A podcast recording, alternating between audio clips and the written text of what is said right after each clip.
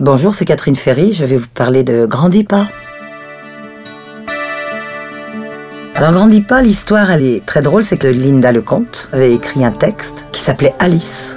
J'ai lu le texte, il était très beau, ça m'a vraiment bien branché. Et Daniel Balavoine dit bon ben on va faire la musique. Et il a commencé à composer. Je l'ai laissé faire. On était sur Genève.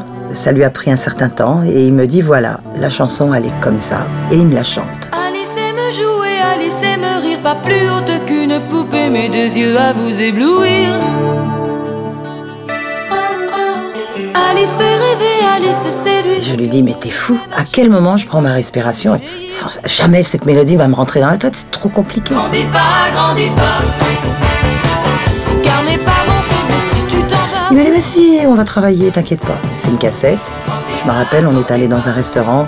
Tout le temps qu'on mangeait, j'avais la cassette sur la tête pour la travailler.